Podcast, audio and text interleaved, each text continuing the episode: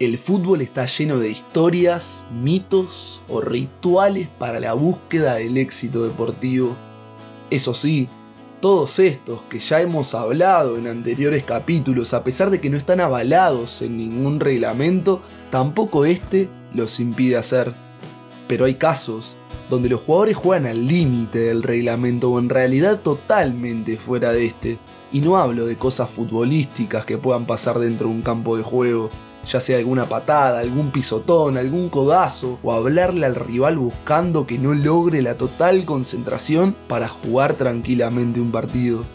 Josema Jiménez utilizó esta última estrategia mencionado y nada más ni nada menos que en su debut con la casaca celeste es que Uruguay recibía a Colombia en el Estadio Centenario y el joven debutante tenía una tarea para nada fácil, marcar a Radamel Falcao, goleador y jugador emblema de la selección cafetera. El partido terminó 2 a 0 a favor de Uruguay, pero Josema y Falcao jugaron otro partido totalmente aparte. Es que el uruguayo lo enloqueció todo el partido y no solamente porque lo marcó de manera excelente, sino que le planteó un partido distinto al de costumbre. Y a pesar de que Josema dijo... La idea de poder comunicarme con él en ese momento fue por, eso, sobre todo, ¿no? por saber que, que un jugador con, con tanta trayectoria a nivel mundial, un gran futbolista, este, un gran goleador, se conozca a uno para, para uno que estaba empezando en el mundo del fútbol era alucinante. Este, entonces sobre todo la, idea fue tener un contacto con él y, hablar y charlar como, como se puede charlar en un vestuario normal en cualquier lado. Después el colombiano contó que más que una charla de vestuario, esta fue más un cuestionario del defensa uruguayo para con su colega colombiano. De hecho, le hizo una serie de preguntas totalmente raras para estar en medio de un partido por eliminatorias y a estadio repleto. Le preguntó qué auto tenía, y eso solo al inicio del encuentro, porque en el transcurso de este, también le consultó por qué las banderas de Ecuador, Colombia y Venezuela tenían los mismos colores, pero la gota que rebalsó el vaso para el colombiano sin duda fue la que le hizo al término del encuentro. ¿Se escribe septiembre o septiembre?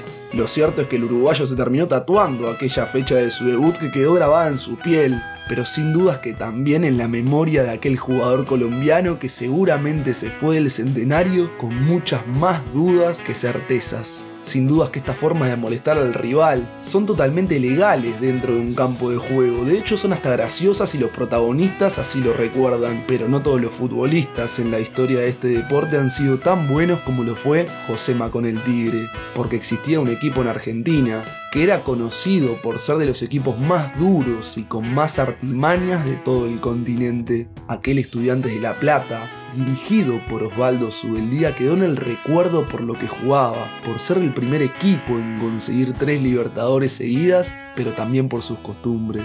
El Pincharrata, llamaba así porque en sus inicios era un equipo de estudiantes de la carrera de medicina que solían hacer varios experimentos en los laboratorios con roedores, por eso al león también se lo conoce como el Pincha y en aquellos años, donde Estudiantes consiguió aquellas Copas Libertadores y una del mundo de la mano de Carlos Vilardo como jugador, literalmente hizo valer aquel sobrenombre. Porque como cuenta la leyenda, al jugar los partidos, el centrocampista de estudiantes y ex técnico campeón del mundo con la selección argentina se guardaba en las medias unos alfileres la idea era que en los corners o en las jugadas de peligro en contra de su arco el doctor, para alejar a los rivales, aplicaba unos pinchazos que hacía saltarlos de dolor y desconcentrarlos totalmente, incluso años más tarde.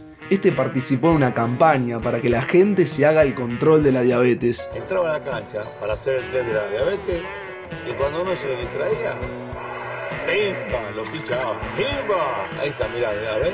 Él lo pinchaba y después decía el resultado. Pero lo lindo que tiene este deporte es que tiene tantos idas y vueltas que un día por Copa Argentina a estudiantes de La Plata le aplicaron un poco de su propia medicina. Este torneo, que enfrenta equipos de toda índole, desde la primera división hasta la primera D, y Federico Allende, jugador del Sport Pacífico que aquella tarde enfrentaba al pincha rata, explicó. Para vivo, eh, y bueno, eh, se dio así, sabíamos que, teníamos que solucionar el partido porque sabemos que el jugador de primera por ahí no, no le gusta eh, no le gusta que, le hagas tiempo, no le gusta que le juegue sucio.